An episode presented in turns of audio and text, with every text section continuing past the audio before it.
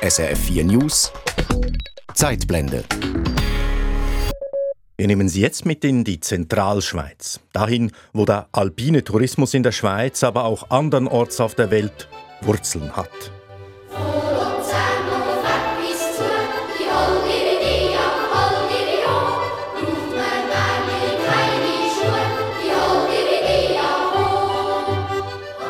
Wir reden mit zwei Frauen, Ruth Reinecke da hinten. Kaum jemand kennt den Berg, auf dem sie ihre Jugend verbracht hatte, so intim für mich ist der Inbegriff von der Rigi ist genau so ein Wintertag und hat so ein Geländer hier. Sehen Sie, da hat es ein Geländer gehabt. Und da haben wir drauf sitzen. Und dann haben sie Görling gespielt und sind auf dem Eisfeld. Sie haben die schöne Wienermusik gehört. Das ist Nebelmeer vor ihnen. Immer noch im Skifahren ist man mal zuerst dort gesessen. Das war für mich der. Gewesen. Ruth Reinecke da hinten ist heute 91 Jahre alt. Die weißen Haare mit einem Stoffband gepflegt nach hinten drapiert, wache Augen, verschmitztes Lächeln. Die Enkelin des Hotelpionier-Ehepaars Josef und Rosa da hinten fiel vom Bellevue auf Rigikalbad oberhalb von Weggis und Vitznau am Vierwaldstätter See hat die Blütezeiten von Hotellerie und Gastronomie auf der Rigi erlebt. Aber sie wurde auch Zeugin des verheerenden Brandes des Grand Hotels auf Rigi Kalpat, unmittelbar neben dem Bellevue. Am frühen Morgen des 9. Februars 1961, also vor 60 Jahren, kamen elf Menschen ums Leben und es verschwand das letzte von mehreren noblen Belle Epoque Hotels auf der Rigi. Ein markantes Ereignis in der jahrhundertealten Tourismusgeschichte. Das sagt unsere zweite Gesprächspartnerin in dieser Zeitblende, die Historikerin Erika Flückiger. Ja, mit diesem Brand verschwand nicht nur ein altehrwürdiges Hotel der Belle Epoque, einst ein geschäftiger und ruheloser Ort von Welt mit internationalem Flair, sondern es verschwand auch ein Zeuge einer Zeit, in der die Zentralschweiz einen erstaunlichen touristischen Höhenflug erlebte und die Rigi zu den bevorzugten Reisezielen Europas zählte. Sie hören eine Sendung von Hans Ineichen. Gehen wir zunächst 60 Jahre zurück.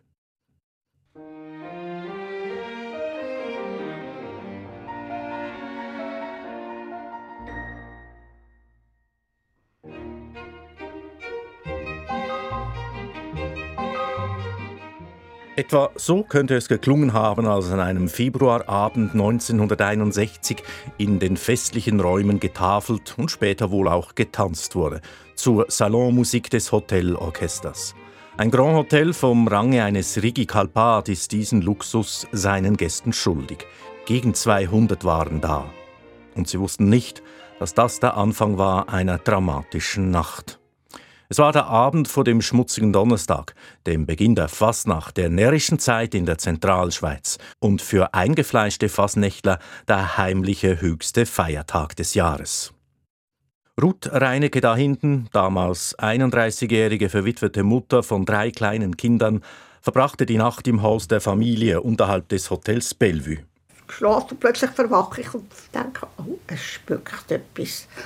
Und dann haben wir noch Haustüren, die so ein Fellali hatten, wie man früher hatte. Und dann mache ich das auf und merke, dort schmeckt es. Und genau in dem Moment ist der Albert Lustenberger vorbeigelaufen und ich habe gesagt, Herr Lustenberger, ist es schlimm? Und dann sagt er, ja, sehr schlimm. Albert Lustenberger, der Feuerwehrmann, wusste schon, was für ein Drama sich abspielte auf dem Berg. Ruth Reinecke da hinten stapfte sofort den kurzen Weg durch den hohen Schnee hoch zum Grand Hotel, wo Augen zuerst den Feuerschein am Himmel und bald die gigantische Flammenwand. Etwa halb vier muss es gewesen sein. Die Leute haben noch geschlafen, oder? Wo wir schon gewusst haben. Das ist das Verrückte. Äh, ja, hätten sie es vorher wissen hätten wir können retten Und ich muss also sagen, Feuerwehr von der Rigi, die hat also Wunderbares geleistet. Da wäre viel mehr umgekommen. Heldenmütig, muss ich wirklich sagen. Noch heute kommen der 91-jährigen Wiffenfrau die Tränen, wenn sie an diese Nacht vor 60 Jahren zurückdenkt. Das kann man nie vergessen. Das ist so, so traurig.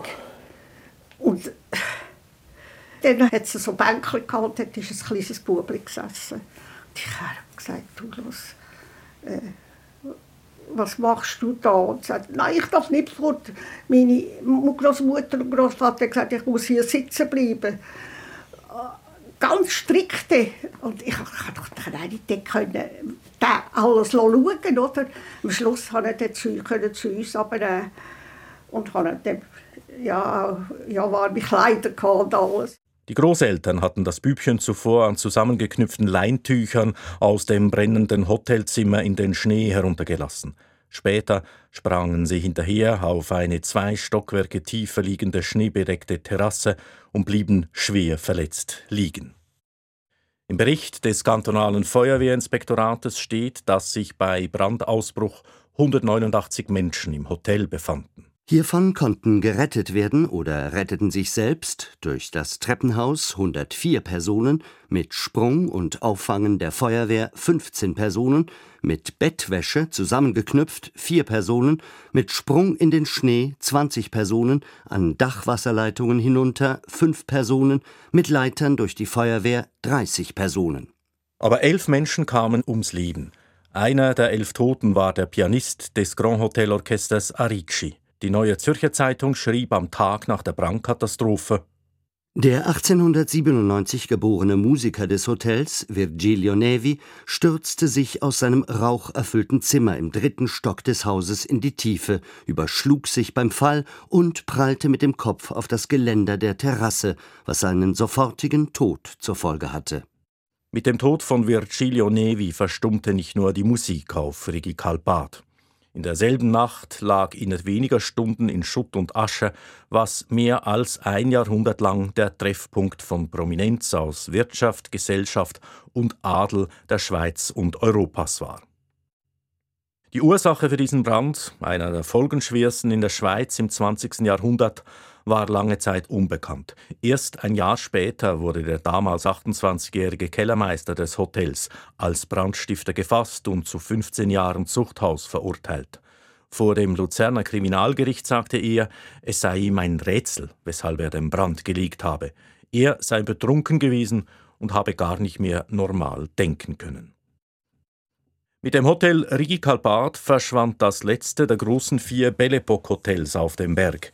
Es gab ja auch das Hotel First, das für damalige Verhältnisse gigantisch große Hotel Schreiber auf Rigi Kulm und das Kurhotel Rigi Scheideck. Darüber habe ich mit der Historikerin Erika Flückiger gesprochen. Sie ist auf Tourismus und Verkehrsgeschichte spezialisiert. Weshalb war gerade die Rigi prädestiniert für eine derart fulminante Tourismusentwicklung? Ihre Antwort beginnt sie mit einem Zitat von Peter von Matt, dem Zentralschweizer Schriftsteller. Peter von Matt hat die Rigi einmal als ein Sofa bezeichnet, von dem man aus die gefährlichen Riesen, die schrecklichen Berge bequem und gefahrlos betrachten kann. Und ich denke, das bringt es auf den Punkt. Äh, die Rigi war schon seit jeher gut erreichbar, auch dank des Wallfahrtstourismus hatte man die Wege frühzeitig ausgebaut und als dann noch die Dampfschifffahrt 1837 auf dem Vierwaldstättersee eingeführt wurde, und Luzern 1859 mit der Eisenbahn erschlossen wurde, konnten die Leute sehr schnell und von weit her anreisen. Dazu war die Rigi äh, von einer geringen Höhe, also man war auch zu Fuß in einem mehrstündigen Fußmarsch auf der Höhe oben und hatte dort das, dasselbe Bergfeeling, das man hatte, wenn man äh, wirklich weit in die Alpen reiste und konnte dieses Bergfeeling genießen, ohne auf den Komfort zu verzichten. Man hatte Träger, äh, und Maultiere, die das Gepäck nach oben schafften. Äh, oben warteten Gasthäuser, boten Unterkunft und Verpflegung. Und wenn man dann eben oben war, dann hatte man diesen einzigartigen Ausblick, der eigentlich alles umfasste, was man sich unter Schweiz vorstellte, nämlich die Schneeberge, dann Alpweiden und Hütten mit Hirtenidyll, einen See, an dessen Ufern sich die Schweizer Geschichte abgespielt haben soll, also eigentlich alles, was man sich erhoffte. Gehen wir ein bisschen näher ran an diese Entwicklung. Das erste Hotel auf Rigikulm wurde bereits 1816 gebaut. Sie haben vorhin gesagt, äh, geringe Höhe, aber immerhin doch 1800 Meter über Meer und eine Bahn gab es damals noch nicht. Also wie kam man da rauf? Wer kam da rauf vor mehr als 200 Jahren? Also dieses Gasthaus, das 1816 gebaut wurde, war primär für Forschende und Naturfreunde gedacht, die zu Rigi kamen, um äh, die Natur zu beobachten, botanische Studien oder geologische Studien zu treiben. Es waren auch erste Schriftsteller, erste Maler dabei die äh, auch den Sonnenaufgang beobachten wollten und deshalb auch einen, einen geschützten Ort brauchten, wo sie Unterkunft fanden und eventuell auch eine Verpflegung. Und mehr war da eigentlich nicht gefordert. Und sie kamen äh, zu Fuß manchmal auch begleitet von einem Träger, der ihnen das Material hochtransportierte. Aber es war noch ein sehr rudimentärer Service. Ähm, man musste eigentlich äh, alles äh, mit eigener Muskelkraft bewältigen, bis man oben auf dem Gipfel war. Aber man muss wissen, auch diese Entwicklung, die da vor 200 Jahren begann, das war nicht der Anfang. Es gab schon vorher Reisetätigkeiten, einen Nährboden, auf dem sich das alles entwickelte, Pilgerreisen, Badeaktivitäten. Was konkret gab es schon im 18. Jahrhundert und sogar früher auch?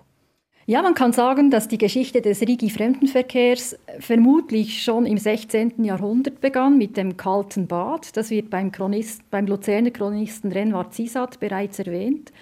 Das hatte aber vermutlich nur eine lokale Bedeutung, was wohl nicht zuletzt am 5 Grad kalten Wasser lag, wo die Leute drin badeten.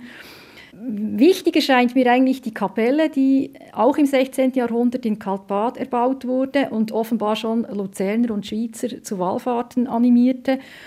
Es kam dann in Rigi Klösterli im 17. Jahrhundert eine neue Kapelle dazu, von der man sich Wunderheilungen erzählte. Und das hat dann offenbar einen ziemlichen Boom ausgelöst unter den Wallfahrern aus der Region. Und die Kapelle wurde schon bald zu klein und musste äh, mit einer zweiten bestückt werden. Das doch zeigt, dass äh, dieser ähm, Pilgertourismus äh, von großer Bedeutung war. Und dann kamen dann eben auch die Naturforschenden und die Naturinteressierten. Die kamen nicht nur aus der Eidgenossenschaft, sondern von weiter her. Und mit ihren Berichten und äh, was sie erzählt haben, verloren die Berge auch immer mehr von ihrem äh, abschreckenden Charakter. Und es ging dann auch so weit, dass ähm, junge Adelige oder Söhne aus dem Großbürgertum die ähm, traditionellerweise eine Grand Tour durch Europa machten zu den historischen Städten Italiens, dann über die Schweiz kamen und sich die historischen Städte in der Schweiz anschauten und dann eben auch die Rigi einbauten, um dort eine, einen Stopp zu machen. Wie das Baden damals und das Pilgern auf Kaltbad in diesem kalten Wasser funktionierte, das weiß auch unsere Zeitzeugin Ruth Reinecke dahinten, nicht aus eigener Anschauung natürlich, aber als Rigianerin, wie sie sich immer wieder bezeichnet, weiß sie das aus der mündlichen Überlieferung. Wir hören uns das mal an. Das Wasser, wo ja als Heilkraft gegolten hat, das ist ja, glaube ich, heilend gewesen, weil die Leute daran geglaubt haben auch. Aber es, es ist natürlich schön an so einen Sitz hergehen wie Trigi. Und das tut er so wohl, dass ich mir vorstellen kann, dass verschiedene Leute wirklich geheilt worden sind. Bevor man in die Kirche kommt, hat er so durchgegangen mit Felsen. Und vorne dran war das Bettli, also ein richtiges Bettli. Und da ist man drin und hat müssen das Vater unseres gegrüßt heißt Maria und beten. Und dann, wenn man draußen war, wieder, dann äh, haben wir drum rennen. Und das war sicher, gewesen, weil die sich auch überlegt haben mit dem eiskalten Wasser. Und dann, ja, es hat sich dann irgendwie entwickelt und scheinbar sind Leute geheilt worden. Ich weiß es nicht wie, aber ich kann es mir einfach vorstellen, dass das so gut tut. Und auch, wir hatten ja damals noch nicht viel von frischer Luft. Die Häuser sind ja immer Fenster sind zu. Gewesen. Und da war man natürlich mal an der frischen Luft. Gewesen.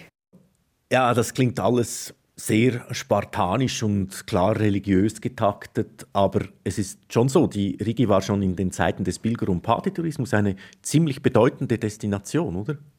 Ja, Punkte Badetourismus war sie in dieser Zeit wahrscheinlich eher von lokaler Bedeutung. Also wenn man das zum Beispiel mit Baden vergleicht, wo, wo man in, an Spitzentagen 1000 Leute im Bad, in den Bädern hatte, war die Rigi mit etwa 150 Badenden an Spitzentagen sicher eher von geringerer Bedeutung.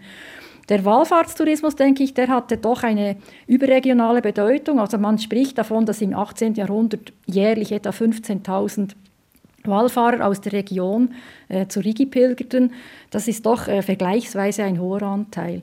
Diese Wallfahrerei, die brach dann allerdings rapid ein mit dem Einzug der napoleonischen Truppen und hat sich eigentlich seither nie mehr erholt. Also man kann sagen, dass nach ähm, der napoleonischen Zeit die eine Säkularisation der Wallfahrt stattgefunden hat, indem eben äh, der Wallfahrtstourismus vom, vom Aussichtstourismus abgelöst worden ist. Und der Badetourismus, Sie haben es gesagt, hatte mehr lokale Bedeutung und doch entwickelte sich daraus dann der Kurtourismus, äh, wie es heißt, auf Rigi stand ab 1840 eben der Kurhotelpalast Scheideck. Auch im Rigi Klösterli wurden Kuren angeboten. Was waren das für Kuren? Also alle Kurorte auf der Rigi boten verschiedene Kuren an. Es waren Molkekuren und Milchkuren primär. Die Milchkuren mit Kuh, Ziegen und offenbar sogar Eselsmilch. Das Grand Hotel Rigi Scheideck bot zudem seine Trinkkuren mit Quellwasser und Milch in einer speziellen Trinkhalle an und man sagt, dass dort jeden Morgen und Abend Kühe und Ziegen in den Hof der Halle geführt wurden, um den Gästen die Milch dieser Tiere in die Gläser zu melken. Und die Tagesmilchration soll dabei drei Liter betragen haben, also nicht zu knapp. Ja, und die Milch, da kann man auch sagen, die erfuhr im 18. Jahrhundert eine neue Wertschätzung. Äh, noch Diderot hat in seiner Enzyklopädie erklärt, die Milch mache dick, schwer, faul und stupid. Aber dann hat Albrecht von Haller sozusagen die Milch rehabilitiert und ihre gesundheitsfördernden Eigenschaften betont, insbesondere diejenige der Alpenmilch, die ja auf den würzigen Alpenkräutern beruht. Und das wurde sicher auch äh, ein, ein Verkaufsargument für diese Kurorte, die in den Voralpen äh, diese Milch anboten. Ein fast pionierhafter, also ein früher Aussichtstourismusgast war Johann Wolfgang von Goethe.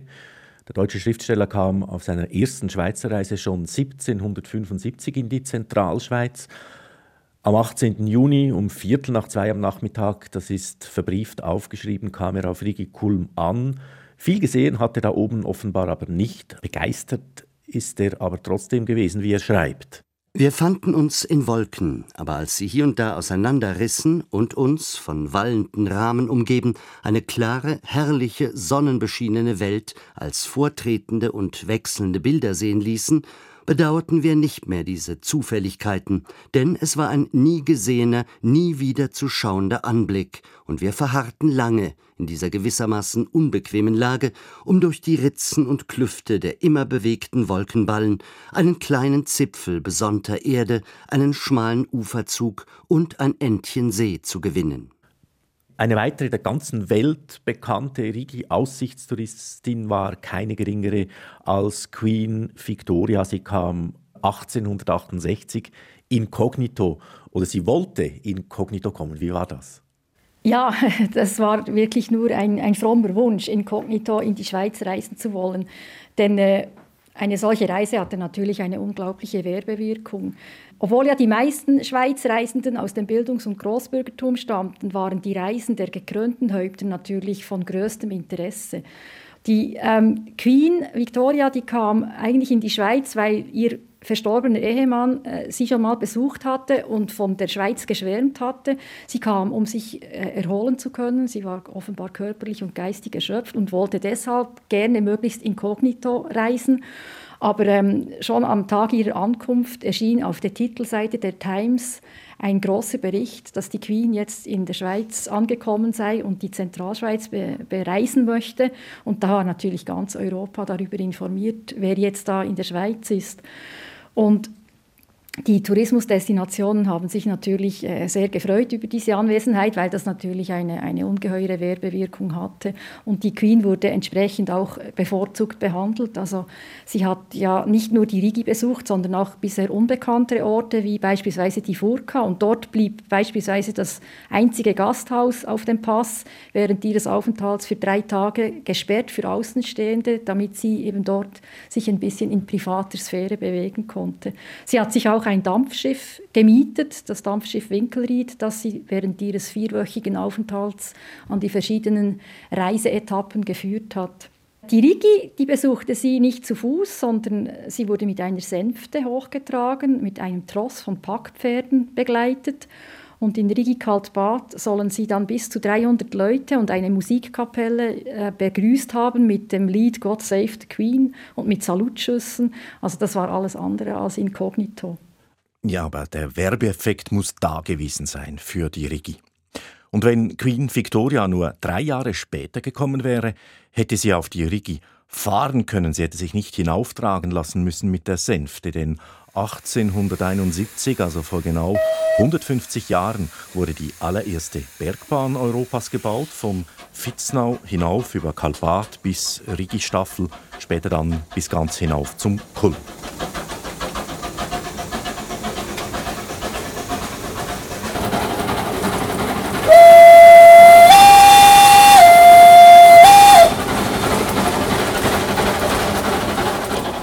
Und da wurde ganz gehörig Dampf gemacht. Das gab dem Tourismus entsprechend Schub, oder? Die Rigibahnen sind eigentlich sozusagen der Startschuss für die Eroberung der Alpengipfel durch die Bahntechnik. Sie machten die Aussicht zum bequem erfahrbaren Konsumgut und zogen neu auch technikbegeisterte Reisende an. Die Rigi rückte durch die Bahnen näher an die städtischen Zentren. Sie war nun auch in einem Tagesausflug erreichbar.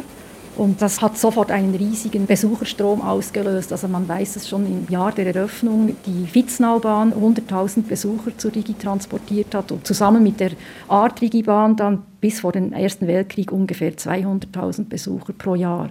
Also eine ungeheure Menge. Eines dieser Hotels, das gebaut wurde, nur wenige Jahre nach der Eröffnung der Bahn war das äh, Grand Hotel Schreiber auf Rigi Kulm ein enormer äh, Hotelpalast war das, ziemlich luxuriös. Wie müssen wir uns diesen Betrieb da oben in diesem Grand Hotel Schreiber vorstellen? Also das Schreiber bot etwa 300 Hotelgästen Platz und ließ eigentlich keine Wünsche offen. Es entsprach mit seinem Angebot dem damaligen Standard von städtischen Hotels und äh, Dazu gehörten ähm, riesige Gesellschaftsräume, also der Speisesaal, aber daneben auch äh, Billardsaal, Musikzimmer, Raucherräume, also alles, was man brauchte, um das gesellschaftliche Leben äh, dort spielen zu lassen. Man hatte aber auch Angebote wie ausländische Zeitungen, ein Telegrafen und ein Postbüro, um die Verbindung nach außen nicht abreißen zu lassen. Und das Schreiber war auch eines der ersten äh, Hotels, das äh, mit Gasbeleuchtung ausgestattet war. Also es bot eigentlich sämtlichen Komfort, wie das häufig auch bei den Hotels in der Schweiz zu beobachten ist. Die Hotels waren häufig Pioniere in der, in der Technik, äh, mit der Ausstattung von Beleuchtung. Hotellifte waren äh, auch die ersten Lifte, die in der Schweiz installiert wurden. Das äh, war auch im Schreiber zu spüren, dass man dort wirklich am Puls der Zeit war, was die Technik anbelangte. Und auch die Gastfreundschaft war wichtig. Man hat wirklich an der, an der äh, Qualität der Gastlichkeit gefeilt. Und es kommt nicht von ungefähr, dass die Gebrüder Schreiber unter anderem César Ritz als Oberkellner angestellt haben, um im Hotel Rigi First zu amten. Und der ist ja bekannt für seine ungeheure Kreativität, was die Gastlichkeit anbelangt. Also ein ziemlich luxuriöses Leben da oben für die Gäste, die da kamen, da stelle ich mir als recht scharfen Kontrast vor zwischen den reichen und prominenten Gästen und der einheimischen, eher armen bäuerlichen Bevölkerung. Ja, tatsächlich, da trafen tatsächlich zwei Kulturen aufeinander. Die Gäste der Hotels, die bewegten sich in einer mehr oder weniger abgeschlossenen Welt. Also sie hatten ja alles, was sie brauchten. Sie mussten gar nicht irgendwie in die Dörfer raus. Die Einheimischen sahen sie nur bei der Hinreise und bei der Abreise. Und es ist tatsächlich so, dass ähm, sich mit der zunehmenden Zahl der fremden Gäste auch die Klagen häuften über die Ungastlichkeit und über Betteleien bei den Einheimischen. Und ich denke, das erklärt sich eben durch diesen Zusammenprall der verschiedenen Kulturen. Ich, äh, ich meine, die ländliche Bevölkerung zu dieser Zeit befand sich mehrheitlich in ärmlichen Verhältnissen und war auf Zusatzverdienste angewiesen. Wer Arbeit fand in den Hotels, wurde schlecht bezahlt und wurde meistens nur über den Sommer bezahlt, weil die Hotels im Winter zu hatten. Und die Arbeit war hart. Und es gab viele, die keine Arbeit in den Hotels gefunden haben und sich natürlich über diese Fremden, die gut angezogen waren, äh, mit viel Gepäck anreisten, sich natürlich äh, Einkommen erhofften, durch, indem sie Trägerdienste anboten oder Früchte verkauften. Also es gab die verschiedensten Spielmöglichkeiten. Es gab auch Jungen, die äh, jodelten, weil sie der Meinung waren, dass sich, sich das die Touristen ja erhofften. Also ich denke, das ist aus verschiedener Sicht äh, zu verstehen. Es hat aber auch mit einer gewissen Überheblichkeit der fremden Touristen zu tun, die die Schweiz auch sozusagen vereinnahmten und der Meinung waren, ähm, also gerade von den englischen Touristen wurde ja der Begriff geprägt, äh, die Schweiz sei der Playground of Europe. Also es war sozusagen ihr Spielfeld, an dem sie sich tummeln wollten und Vergnügen haben wollten und die Einheimischen waren dann eher nur störend. Diese stürmische Entwicklung des Tourismus, äh, der Hotellerie auf der Rigi, was Sie jetzt da geschildert haben, vor allem seit dem Bahnbau vor 150 Jahren, war das irgendwie ein Vorbild, war es ein Trendsetter für die Branche andernorts auf der Welt? Also man kann sicher sagen, dass der Bau der, des Gasthauses auf dem Rigi 1816 die Geburtsstunde war des, der alpinen Hotellerie. Also das hat dann Nachahmer gefunden im Berner Oberland, später im Wallis und dann auch weiter im Alpenraum. Und diese Kombination, diese einmalige Kombination von Aussicht, von Geschichte in der Nähe der Urschweiz und von extrem guten ähm, Hotelinfrastrukturen und Transportinfrastrukturen, das hatte ganz sicher Vorbildcharakter für weitere Tourismusdestinationen in der ganzen Welt. Sie hören die Zeitblende über den Rigi-Tourismus und wie er die Tourismusentwicklung andernorts beeinflusste, 60 Jahre nach der Brandkatastrophe mit elf Toten auf Rigi Kalbad und 150 Jahre nachdem die erste Bergbahn Europas gebaut wurde, eben auf die Rigi. Reden mit der Historikerin Erika Flückiger. Ja, dieser Tourismus, der fand ursprünglich nur im Sommerhalbjahr statt, aber zu Beginn des neuen Jahrhunderts kam der Wintertourismus auf die Rigi. Treiber dieser Entwicklung waren die Großeltern unserer Zeitzeugin Ruth Reinecke da hinten. Meine Großmutter und der Großvater hat fünf Kinder, hat äh, für die einen Skilehrer engagiert, der gleichzeitig Lehrer ist von Deutschland. Und der hat dann, hat dann ja, gehabt. Dann haben wir natürlich äh, die Kinder gelernt Skifahren, oder?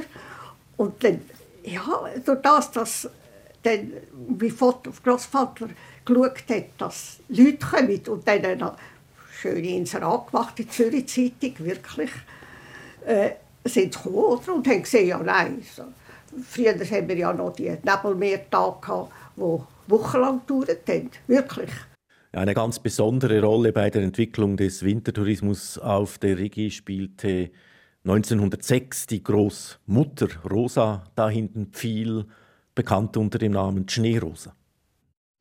Rosa da hinten scheint eine sehr bemerkenswerte Frau gewesen zu sein und sie ist eine der wenigen Hoteliers, Gattinnen, von denen man etwas weiß. Ich denke, die Rolle der Frauen in diesem Hotelgeschäft ist bis anhin äh, eher schlecht erforscht worden. Man kennt einige Hotelkönige, die da kreativ und innovativ äh, gearbeitet haben, aber dass dahinter meistens auch noch eine Frau steckte, geht häufig vergessen. Und bei Rosa da hinten weiß man ein bisschen mehr. Sie scheint eine sehr initiative Frau gewesen zu sein, die das äh, Potenzial des Wintertourismus rechtzeitig erkannt hat und bereits vor dem Ersten Weltkrieg äh, das auch forciert hat, indem sie eben äh, der Meinung war, man müsse das Hotel Bellevue auch im Winter öffnen um diese Wintertouristen, die ersten Skifahrer anzuziehen. Das hat dann offenbar auch geklappt und sie hat dann zwei Jahre später die Rigi-Bahnen dazu überreden können, dass sie auf Reservation hin gefahren sind, wenn genügend Gäste da waren. Und damit war eigentlich auch die Infrastruktur da, damit die Leute überhaupt auf den Berg kamen, um Skifahren zu können. Das ist sicher der Kern eigentlich dieser äh, skitouristischen Entwicklung in der Zentralschweiz. So steil der Aufstieg des Rigitourismus war, so steil kann man glaube ich schon sagen, war dann aber auch der Abstieg mit dem Ausbruch des Ersten Weltkrieges. Ja, ganz sicher. Also mit dem Ersten Weltkrieg kam der Fremdenverkehr in ganz Europa schlagartig zum Erliegen. Und auch die Zentralschweiz erlebte einen massiven Einbruch der Gästezahlen. Das hatte auch Auswirkungen auf den Arbeitsmarkt und auch auf die gesamte Wirtschaft, weil hier der Tourismus zu einem führenden Wirtschaftszweig geworden war. Also neue Impulse gab es dann in der Zwischenkriegszeit durch diesen Wintertourismus, der auch von Rosa da hinten gepusht wurde. Aber auch das Reiseverhalten veränderte sich in der Sommerzeit äh, zunehmend durch das Automobil. Durch dieses Automobil bevorzugte man jetzt kürzere Aufenthalte und häufige Ortswechsel. Man kam weg von diesen mehrwöchigen Sommerfrischen. Und nach dem Zweiten Weltkrieg rückten dann auch ganz andere Reiseziele, zum Beispiel am Mittelmeer, in den Vordergrund. Und nach dem Zweiten Weltkrieg gab es noch eine andere interessante Entwicklung. Und das war eine Entwicklung gegen den Tourismus äh, auf der Rigi. Das mag erstaunen, denn nach dem Krieg ging es ja eigentlich mit der Konjunktur wieder aufwärts und es wurde konsumiert. Ja, Sie sprechen von der Schockitaler Aktion, die der Schweizer Heimatschutz 1951 ja. durchgeführt hat. Das war eine Aktion, die ihre Wurzeln eigentlich schon in der Belle Époque hatte. Und zwar wurde der Schweizerische Heimatschutz ähm, auf Französisch die Ligue pour la Conservation de la Suisse Pittoresque 1905 gegründet. Und äh, dieser Name sagt eigentlich schon einiges. Es ging äh, eigentlich um den Schutz der bestehenden Bausubstanz aber auch der landschaftlichen Schönheiten. Und hier bei der Rigi-Diskussion oder bei dieser Schockitaler Aktion, die die Rigi betraf, kehrte man das eigentlich ins Gegenteil. Es ging nicht mehr um den Schutz der Bausubstanz, sondern um den Abbruch der Bausubstanz, weil man eben der Meinung war, dass sie stört, dass sie die landschaftlichen Schönheiten stört. Und ähm, das hat sicher einen Zusammenhang damit, dass dieses Hotel Schreiber ja ungeheure Ausmaße hatte und auch äh, nicht mehr so genutzt werden konnte, wie das in der Belle Époque der Fall gewesen war. Also die Gästezahlen waren ja nie mehr in dieser Höhe vorhanden. Und der Slogan dieser Schockitaler Aktion lautete Freie Sicht auf freies Land und ähm, hat eben die Säuberung, an, wirklich in diesen Worten, die Säuberung des Rigi-Gipfels zum Ziel. Und sie war sozusagen der Höhepunkt und der Abschluss dieses äh, Kampfes, den man schon seit mehreren Jahrzehnten gegen diese alten Hotelkästen ausgefochten hat. Und auch daran, an diese Schockitaler Aktion, erinnert sich unsere Zeitzeugin Ruth Reinecke da hinten. Ja, als ich Schülerin war, und dann hat es geheißen, wir müssen 20 Rappen bringen, damit der Kohlen frei werde von dem Hotel von der Alten. Und 20 Rappen waren ein bisschen viel Geld. Dann haben sie das gemacht, oder? Und dann ist das ganze Fernsehen gekommen. Ja, und so wurde auf Rigikum das Grand Hotel Schreiber 1952 abgerissen und ersetzt durch den heutigen, sage jetzt mal so, diskreten äh, Hotelbau. Und etwas später kam die Fernsehantenne. Frau Reinecke hat es erwähnt vorhin, nebendran. Man darf sich fragen, ob das schöner ist. Tatsächlich darf man sich das fragen, aber es war wahrscheinlich ein Zeichen der Zeit. Also dass man eben äh, der Technik Vorrang gab äh, vor der landschaftsschützerischen Argumentation. Der Landschaftsschutz in Kombination mit diesen alten Hotelbauten wurde dann eigentlich erst so in den 70er Jahren wieder präsenter, als dann mit der Bewegung von Franz Weber das Hotel Giesbach am Brienzersee geschützt werden konnte und man das Potenzial entdeckte, dass diese alten Hotelbauten als Teil der Landschaft eigentlich hatten. Und seither ist man eigentlich äh, der Meinung, dass es gut ist, dass es diese Belle Époque Hotelbauten noch gibt. Fernsehantenne hin oder her, die passionierte Rigianerin Ruth Reinecke da hinten wohnt schon lange nicht mehr auf der Rigi. Aber aus ihrer Wohnung in Luzern sieht sie hinauf auf den Berg, auf dem sie ihre Jugend verbrachte. Und wann immer sie will, fährt sie hinauf, auch mit ihren 91 Jahren. Also wenn Sie da oben stehen und Sie sehen langsam, es muss auch ein bisschen Wolken haben, sehen Sie noch die Wolken so rot und auf der anderen Seite sehen Sie Pilatus und dann sehen sie langsam die Schatten weggehen. Also das ist wirklich etwas Wunderbares. wenn dann plötzlich die Sonne kommt und sie stehen da und frieren, weil es kalt ist, und dann kommen die warmen Sonnenstrahlen, das ist, ist wunderschön.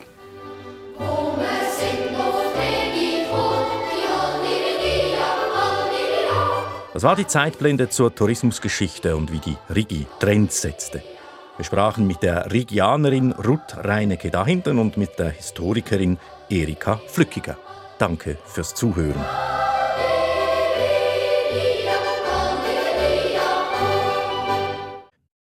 Mehr Geschichten über spannende geschichtliche Ereignisse gibt's unter srf.ch-audio.